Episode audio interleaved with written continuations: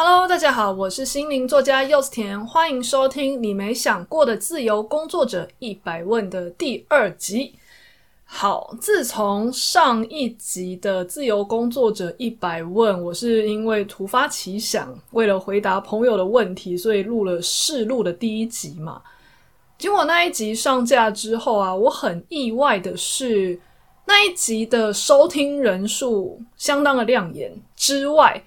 也是我收到的回响最多的一个单元。平常我的灵性日常或是柚子田会客室，大家虽然也蛮爱听的，但是大家可能就是听过去了，然后哦，默默在心里觉察一下，但是不见得会给我回馈。但是自由工作者一百问的系列啊，我不但收到了正规的表单，就是大家有提问嘛。除此之外，我还收到了不少私讯，甚至连身边有一些朋友，我平常根本就不知道他会听我的 podcast，他竟然跑来跟我说：“诶，他有听我自己 podcast，他觉得讲得很棒啊！”我还觉得哦很意外，而且还不止一位哦。所以我就想，其实大家内心常常都有很多问题的嘛，只是我并不知道大家有这些问题，所以我就没有录过这样子的节目，特别来讲。那既然大家都有很多的问题想要问，那希望我的这个系列也可以继续做下去。那今天第二集呢，我就先挑选一些比较代表性的问题开始好了。我今天会先念一封读者来信。那呃，如果大家的问题是可以统一被处理的，我可能就会挑一篇有代表性的，就当成是一个集合体。那如果中间有其他延伸的话，可能就会录成其他的集数。好，比方说今天我要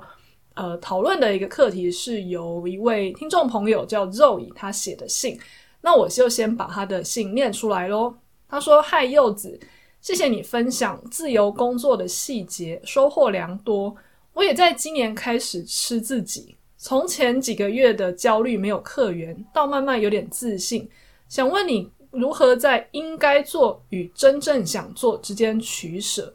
例如，有人告诉我应该经营抖音等平台，接触更多受众，夸胡应该做。但是我自行创业，虽然还只是艺人工作室，不过我是为了过上自己想要的生活，在工作与生活取得平衡。我真的只能做自己想做的事吗？想要听听看你的观点。好。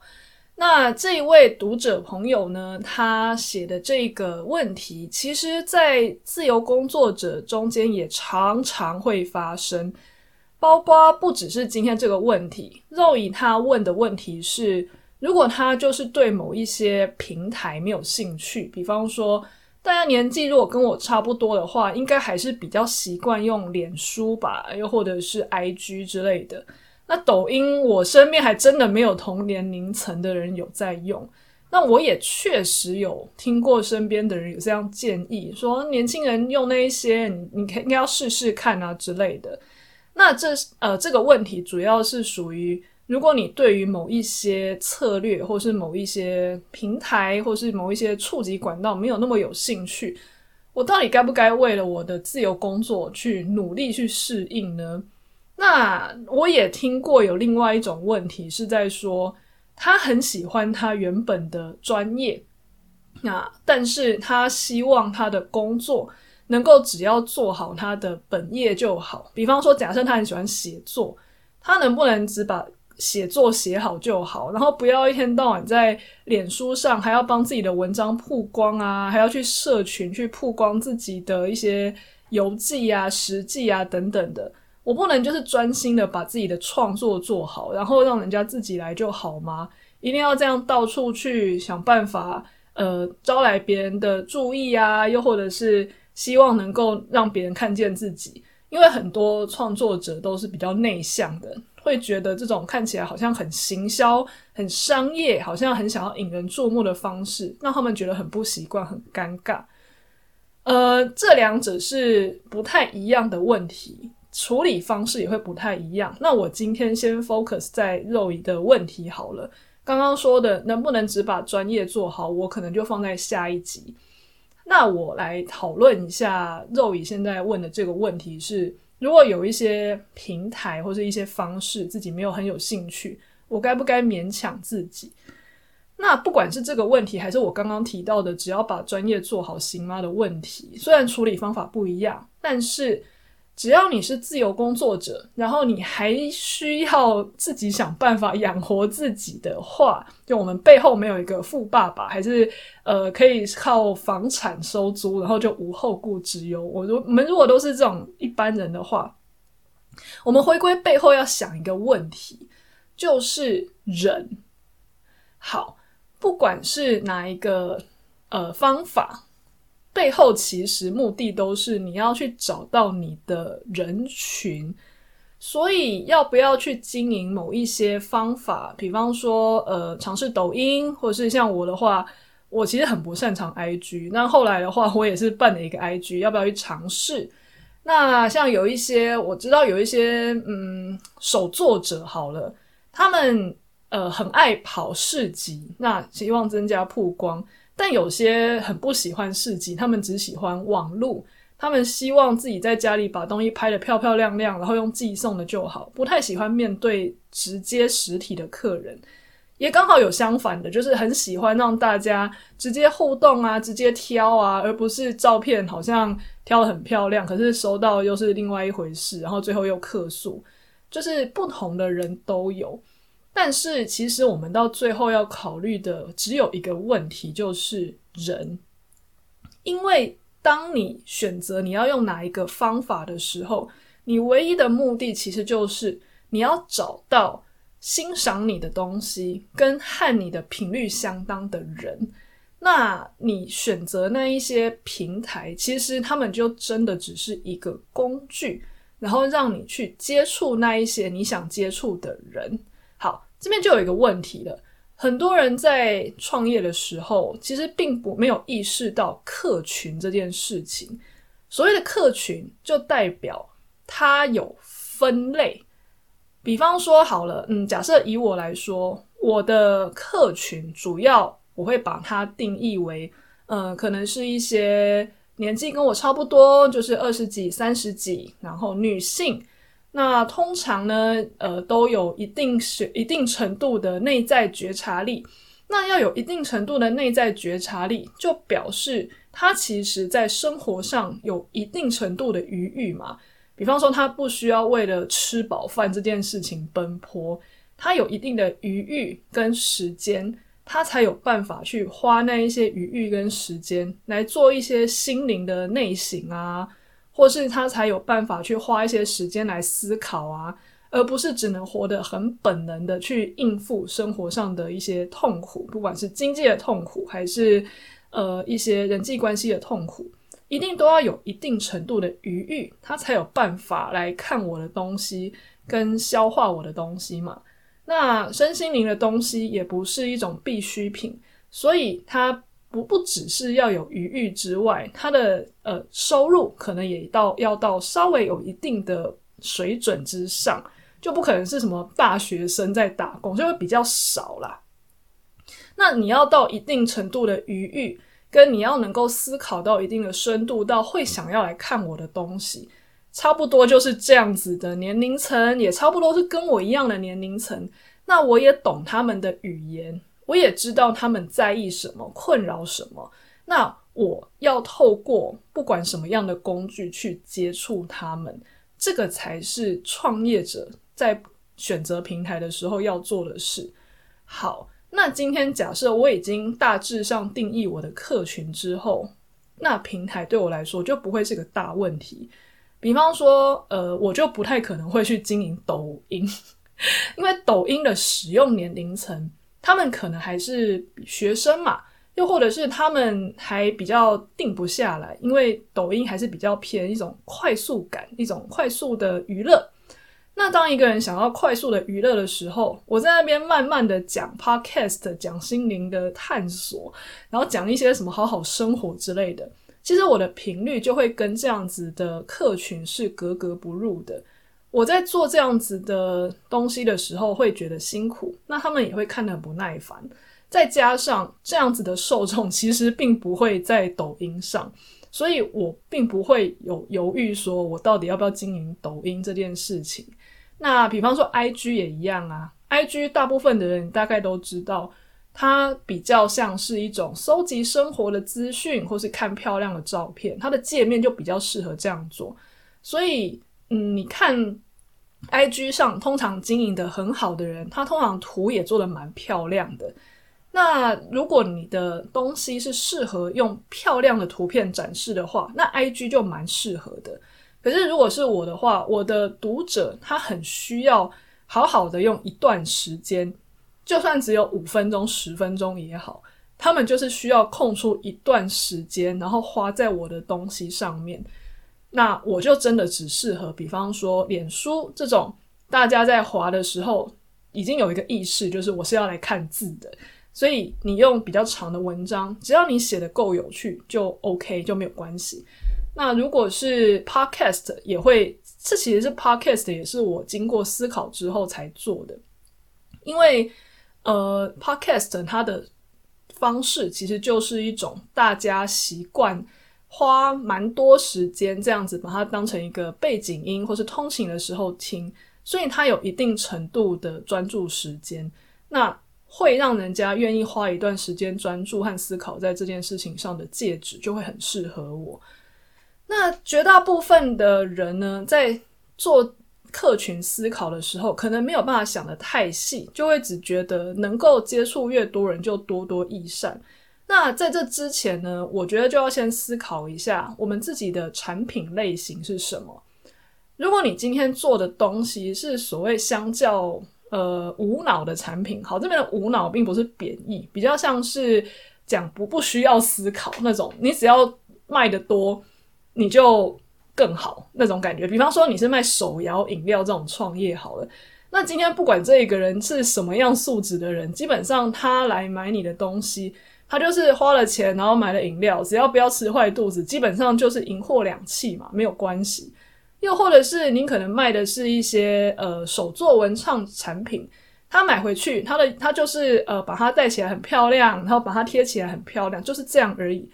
他多，他是多多益善的。这个人不需要很了解你，他也不需要特别认同你这个人，他就可以去买的话，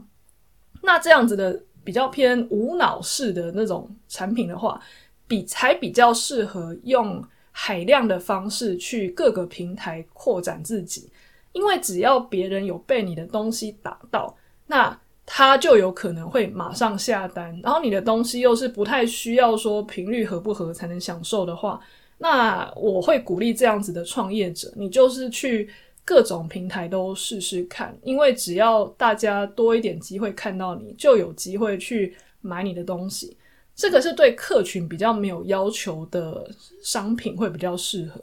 但反过来，如果今天我们的工作，我们的创业是很需要某一种频率的客人的。比方说，你可能是卖设计的，哇，那今天你的设计是你需要跟这个人呃比较有一些共识啊。比方说，你要帮他去嗯画一幅画，又或者是你要为他量身定做他喜欢的干燥花，又或者是呃你今天的东西是身心灵服务。那绝对不会是路边随便一个人来跟你说哦，你来帮我疗愈一下就可以完成的，因为小疗愈很需要过某一种隐形的门槛，他需要首先他要能够对自己的身心议题是有意识的，那他要能够为愿意为自己的人生负起一定的责任，然后再来就是他可能要对你有一定的信任程度，这些门槛其实都是一层一层的阶梯。所以在这样的情况下，先意识到客这些客群在哪里，我觉得就会非常重要。所以身心灵工作者呢，我通常都会建议，嗯，不要太盲目的去所有的平台去扩展自己，而是你先看一下跟你类型差不多的人在哪里，比方说在脸书、在 Podcast 或是在 IG 等等的。或是呃，比方说好了，呃，方格子听说也是蛮多人慢慢在看的。那当你大概知道这些客群可能在什么样的地方的话，你就可以在这些地方慢慢的花一点时间去堆积你的信任感。这些东西都没有办法很急，而且它会因为量变而产生质变。我自己就有类似这样的经验，就是我可能会去买某个老师的服务或是某个课程，其实我在前面就已经可能稳定的看他的文章两三年了。那直到某个时机成熟的时候，我就会想到他，觉得诶，我好像可以去找他。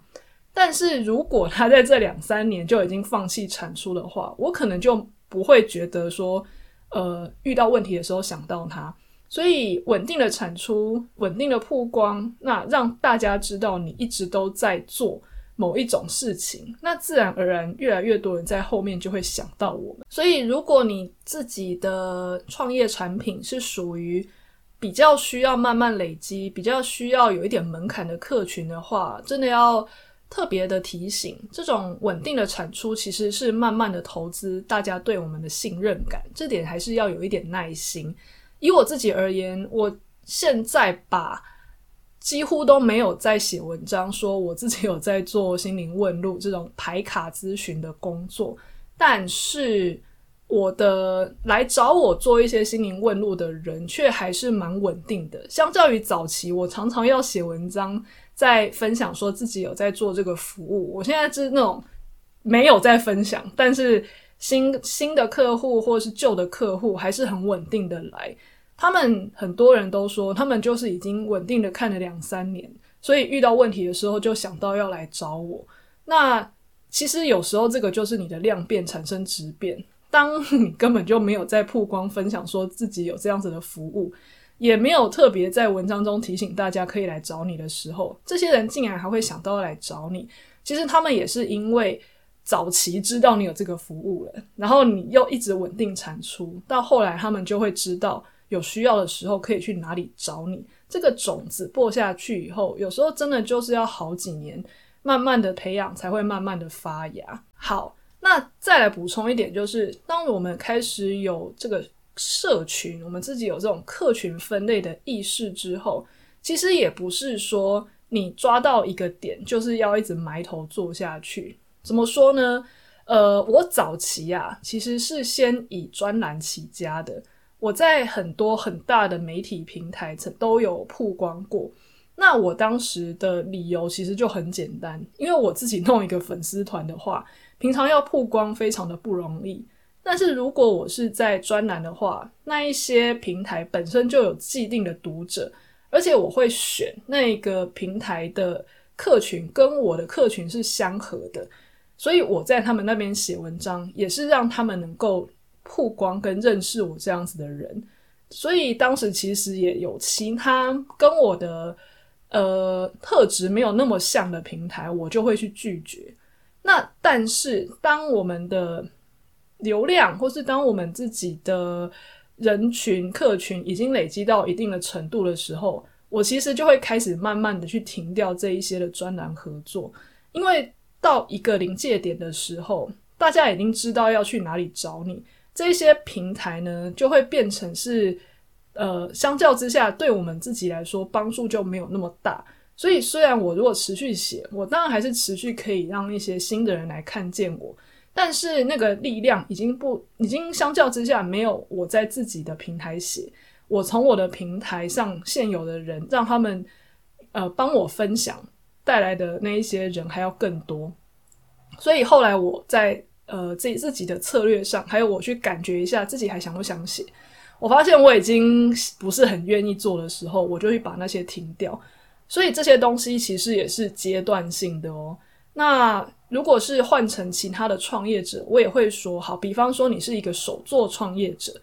也许短期内你可能会想要在 Pinkoi 啊，在虾皮啊，呃，都放，然后 IG 啊，你可能全部都想要经营一遍，然后偶尔你也会想要去，嗯，跟朋友合作一下。比方说，嗯，联名啊，又或者是呃，一起去摆摊啊，或是一起去呃，什么曝光之类的，这些东西都可以试试看。只要你觉得这些东西是你的客群会去的，那当你做完一轮之后，你慢慢的发现，哦，大家开始慢慢信任你了，会直接来你某一个平台买了。比方说，大家都会去找你的 IG 了。那你在其他地方，你其实就可以慢慢的收掉，其实不用花那么大力气去那边做。我觉得这都是没有关系的。但是，一开始只要你判定某一个客群可能会在那边出没的话，我觉得都是可以试试看的。那有没有可能另外一种情况就是，你知道你的客群有可能在那边，可是你真的就超级不喜欢这个管道呢？有可能嘛？就像前面说的，有些人他知道他自己的客群可能很喜欢他的手作，可是他就是超讨厌市集摆摊的，因为他觉得第一线的去面对客人是一件很 很累，然后又让一个内向者觉得很不自在的。那当然没有关系，不要勉强自己。呃，我觉得啦，如果你真的试过一次之后，你觉得非常的勉强，很不喜欢，那其实我们可以去找出其他的方法。比方说，好，你你不想要摆摊，那你就很认真经营自己的 IG，然后观察其他的同行，他们是怎么样经营自己的 IG，几乎没有在跑摊，还是把自己的 IG 经营的很好，很多稳定的客人来买的，然后 IG 可以怎么样下广告之类的，那。如果我们从某一个地方收掉了尝试，那要记得把这样子的时间、这样子的精力资源投入在其他地方，做得更精细。那我就会觉得这样子是没有问题的，因为我相信大家创业多多少少都是希望不要去勉强自己去做不喜欢的事情，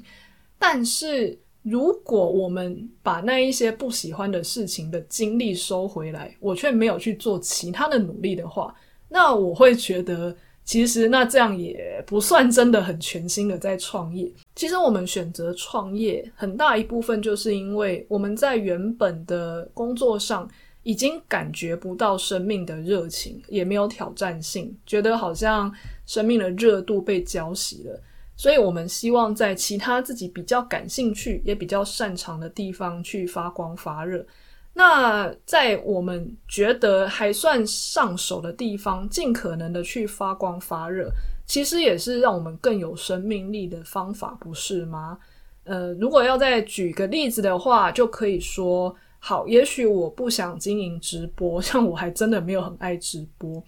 那如果我要勉强自己去每周开直播，然后像跟大家去聊聊心事的话，我也会觉得非常的累，因为我觉得直播的话，我没有办法去问太多的细节，我也没有办法做得很深度，比较像是跟大家维系一个感情而已。那我不不想要做这样子的事情的话，我可能就会变成好，那我把不直播省下来的精力拿来认真做 podcast。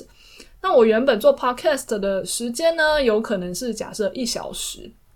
然后我可能花在剪片上的精致程度也只花也是花了大概八十分之类的。